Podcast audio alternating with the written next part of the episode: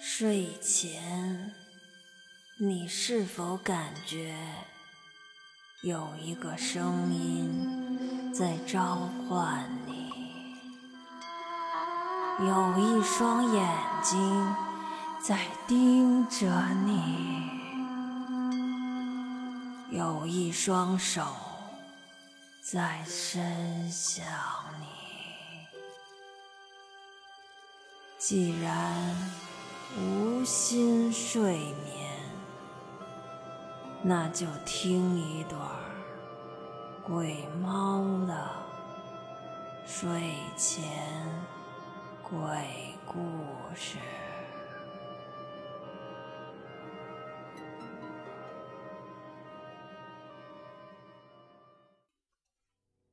今天给大家讲一个故事，故事的名字叫做。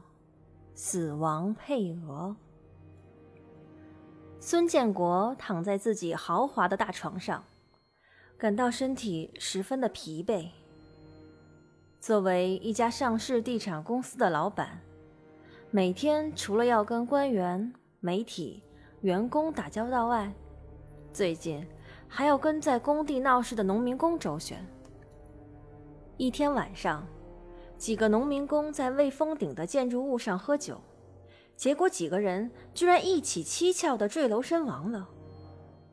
对于一个工地来说，如此巨大的安全伤亡必然会引起社会以及政府的重视，这将会对他苦心经营几十年的地产品牌产生不小的影响。不过，说来也奇怪。自从十几年前工地出过一次事故后，孙建国承接的工程几乎都会发生一些灵异的死亡事件。每次事故的死亡人数基本都是重大事故的边缘，甚至在十几年前自己的家里，他也感受到了一股邪恶的力量。那天，刚和家属谈完死亡赔偿。因为怕家属去政府部门上访，孙建国用了不少的钱才满足了家属的要求。回到家已是深夜，本想尽快洗澡睡觉，但就在准备进卫生间的时候，迎面突然吹来一阵紧急又阴冷的风。孙建国不禁打了个寒颤。就在他疑惑是否自己家有窗户没关的时候，身后又一阵疾风吹过，从远处快速向孙建国的后背袭来，穿过他的身体，寒冷刺骨。不等孙建国反应过来，这股不知道哪儿来的邪风从四面八方开始急速的穿过他的身体，每穿过一次，他就感觉一股锥心的寒冷，身体也更疲惫，意识也越模糊。这股邪风穿过的速度越来越快，他开始感觉自己的灵魂在和身体撕裂着。就在他的意识开始模糊的时候，突然，一道强光晃得他睁不开眼睛。下意识的，他赶紧用手遮挡了一下。透过手指的缝隙，他看到了一个凶悍恐怖的人影。虽然看不清脸。但是，却能清楚地感应出他现在的愤怒。此刻，孙建国全身僵硬，无法动弹。但是那个人影，却是带着愤怒，一步一步地飘了过来。他想喊，可是任凭自己怎么用力，喉咙却没办法发出一点声音。那个人影越飘越近。他能感受到那个人影对自己的不怀好意，他想让自己死。就在人影离自己越来越近的时候，突然，天空中一声炸雷，瞬间，一切恢复了平静。窗外下起了瓢泼大雨。孙建国瘫坐在大理石的地面上，不知不觉中。全身已经被汗水湿透了，他马上跪在地上，向着四周疯狂的磕头，嘴里还碎碎的念着：“对不起，你们好好的走吧，我们一定会把钱打给你们家人的。求求你放我吧，我也不想你们这样。”说完，自顾自的嚎啕大哭了起来。第二天，他就去了经常捐功德的寺庙。从老住持那里请来了一串开光的桃木佛珠。工地有工人因为他的工程过世，所以老住持要求孙建国务必时时刻刻带着这串佛珠。说来也怪，自从请了佛珠后，再也没有遇到过类似的情况了。再后来，孙建国的事业越做越大，娶妻生子。光鲜的他看似已经成为人生赢家，但从此以后，每次新开盘建设的工地总会发生死亡事件。有的是一丝不挂的在大吊车里面猝死，有的是拉沙土的车辆爆胎的时候将石块崩进了工人的脑袋里，最后脑浆流了一地。还有农民工拿着饭碗蹲在路边吃饭。起身还想再盛点的时候，居然摔倒了，摔坏的碗片划破了喉咙的大动脉，最后大出血而死。如此反复，每次为了将死亡人数控制在重大事故以下，孙建国都会付出金钱的代价。但是最近几年，自媒体和网络信息的发达。让这样掩盖的成本也越发高昂。不过，看着自己在福布斯每年上升的排名，有时候又觉得这点钱花的值。时不时，他也会问自己：对得起那些死掉的民工吗？哪个有钱人没做过点伤天害理的缺德事儿呢？每次，他都这样安慰自己。不过最近这次的事儿却有点难搞，家属也不傻，懂得发微博和找媒体。公关部的人只能各种联络媒体和电台，力争把事件的影响弱化。为了安抚家属的情绪，他本人也不得不亲自出面。这天，刚应酬完的孙建国深夜回到了自己的豪宅里。老婆和孩子已经睡下了。为了不影响他们休息，孙建国轻轻地来到了卫生间，打开了热水和音乐，开始洗澡。在舒缓的音乐声和热水的冲刷下，一身的疲惫被冲走了一大半儿。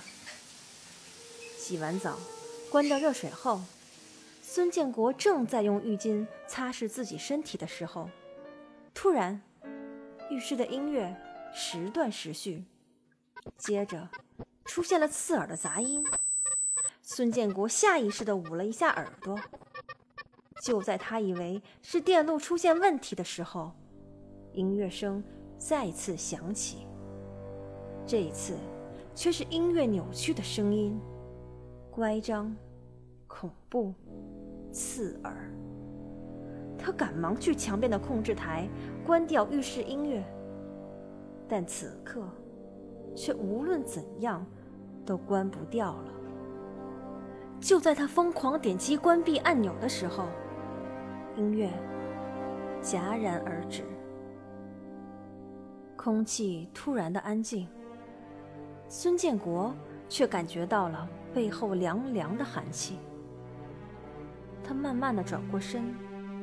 一个浑身是泥、面色铁青、眼睛全是白色瞳孔的男人站在他的面前，面对面的看着他，良久。突然，男人伸出双手，死死勒住孙建国的脖子，他站在原地却没办法动弹。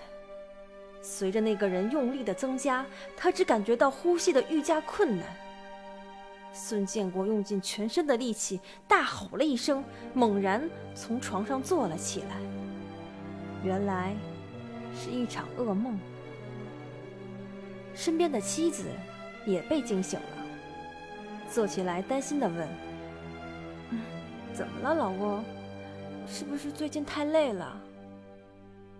孙建国满脸是汗，不禁打了几个寒战。在梦中的男人，自己仿佛认识，但又一时想不起来。最近你总是这样，要不要找个心理医生调理一下呀？妻子关切的问。唉，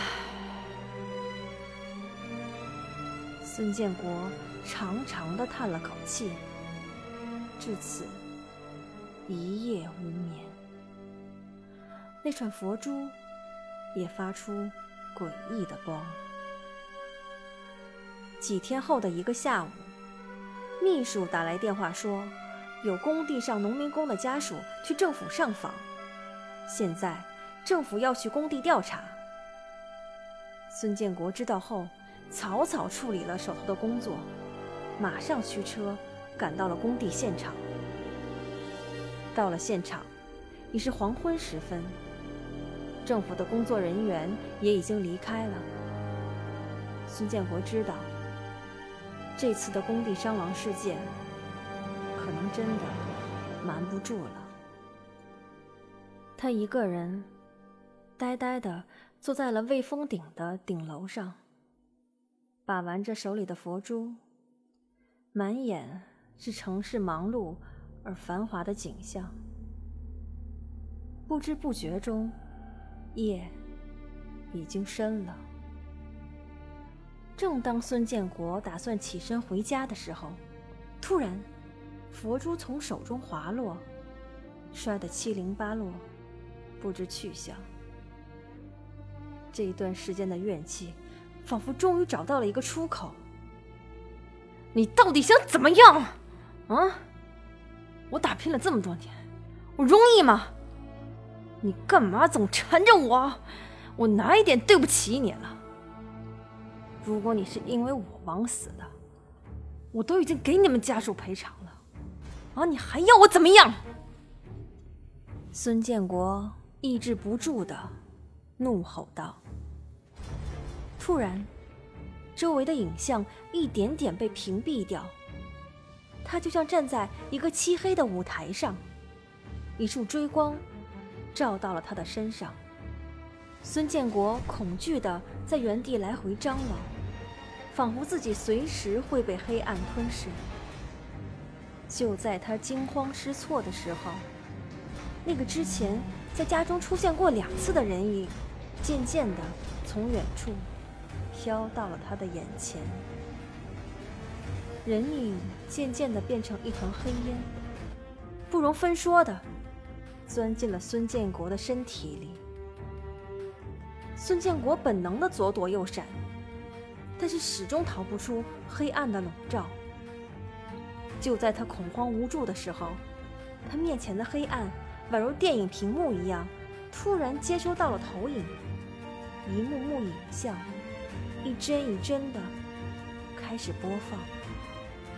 眼前出现了一个熟悉的施工现场。那是二十几年前，他抵押了自己的房产，向银行和亲朋好友借了两百多万元，第一次向政府买地，自己开始建造的第一个楼盘。因为资金的缺乏和安全意识的淡薄，一天中午，一个师傅带着从农村新招进来的学徒，正在高空架设脚手架的时候。不知道是新人技术太差，还是脚手架质量的问题。就在几个人同时高空作业的时候，脚手架突然发生了剧烈的摇晃。不等几个人从上面撤下来，整个脚手架坍塌了。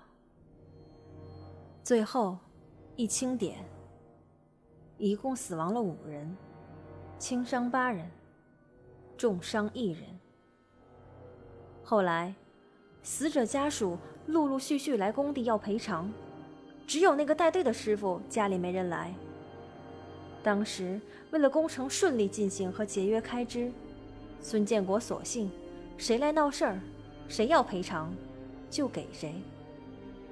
于是，在解决了工地纠纷的情况下，继续赶工。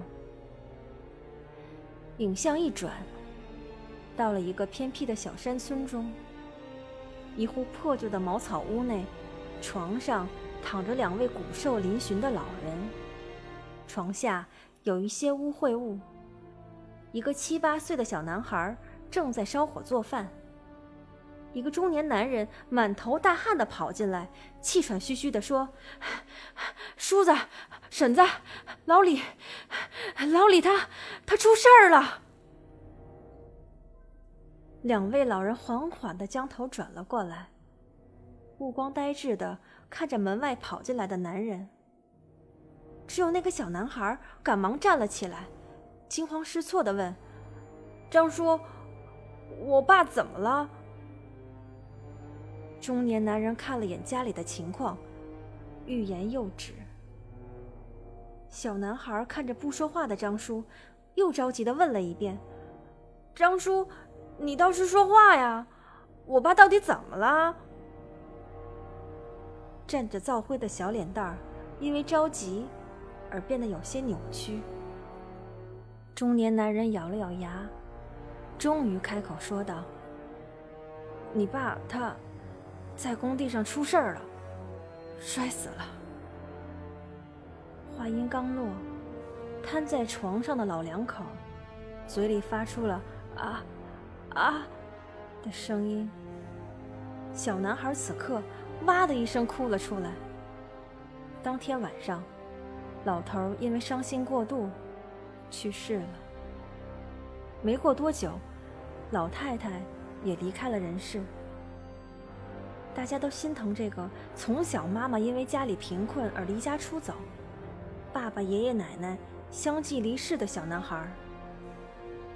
邻村的人听说小男孩还没拿到工地赔偿款，于是跟村里人说要带着小孩去工地讨说法。后，村里人就再也没见过那个懂事的小男孩了。此时，孙建国的世界。渐渐恢复了正常。他抬眼一看，自己就站在大楼的边缘，而人影就站在他的背后。此时的孙建国没有恐惧，反而特别平静。他说道：“对不起，我我知道我摧毁了你的家庭。”但是现在，我可以补偿你。人影不为所动，只是混沌的干笑了两声。接着，一个男人的声音响起：“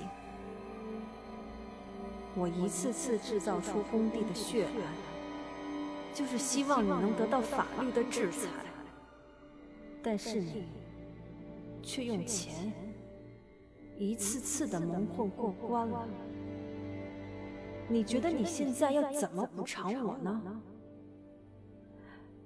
工地上那些蹊跷的死亡都是你制造的，你，你这难道不是草菅人命吗？你们那个世界难道没有王法吗？孙建国激动的问：“我管不了那么多了。”如果你没请那串佛珠，你也早该死了。你知道我父母都是因为这件事去世的。我的儿子被人拐卖到外地，被犯罪团伙折磨成残疾儿童乞讨，而我只能看着他受苦，却无能为力。这一切都是你造成的。人影突然愤怒的吼着：“你不是要补偿我吗？好啊，那就拿你的命来补偿我吧。”说完，人影不由分说，一挥衣袖，一团怪风疯狂的刮了起来。怪风越刮越大，孙建国本能的抬起手遮住脸。他本想向后后退几步。但是脚却不听使唤的往前迈。孙建国大吼着：“不，不，求求你放过我吧！我知道错了，我求求你了！”啊！一会儿，怪风停止了，一切如常，就像什么都没发生过一样。这一刻，人影感到背后的不寻常，他转过身。发现身后站着几十条恶鬼，人影还记得他们，那是因为他而意外枉死的冤魂。今天找他算账来了。他一动不动，站在原地。恶鬼一哄而上，将他最后的灵魂撕得灰飞烟灭。第二天。当地的头条新闻是：本市上市地产公司董事在中元节坠楼身亡，公司涉嫌瞒报多起安全事故死亡名单，警方正在进一步调查。今天的故事讲完了，我们下期再见。